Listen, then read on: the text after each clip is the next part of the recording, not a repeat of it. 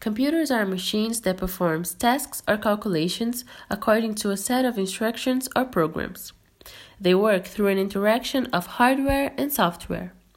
Hardware refers to the parts of a computer that you can see and touch, including the case and everything inside it. It's the brain of your computer, the part that translates instructions and performs calculations. Software refers to the instructions or programs that tell the hardware what to do.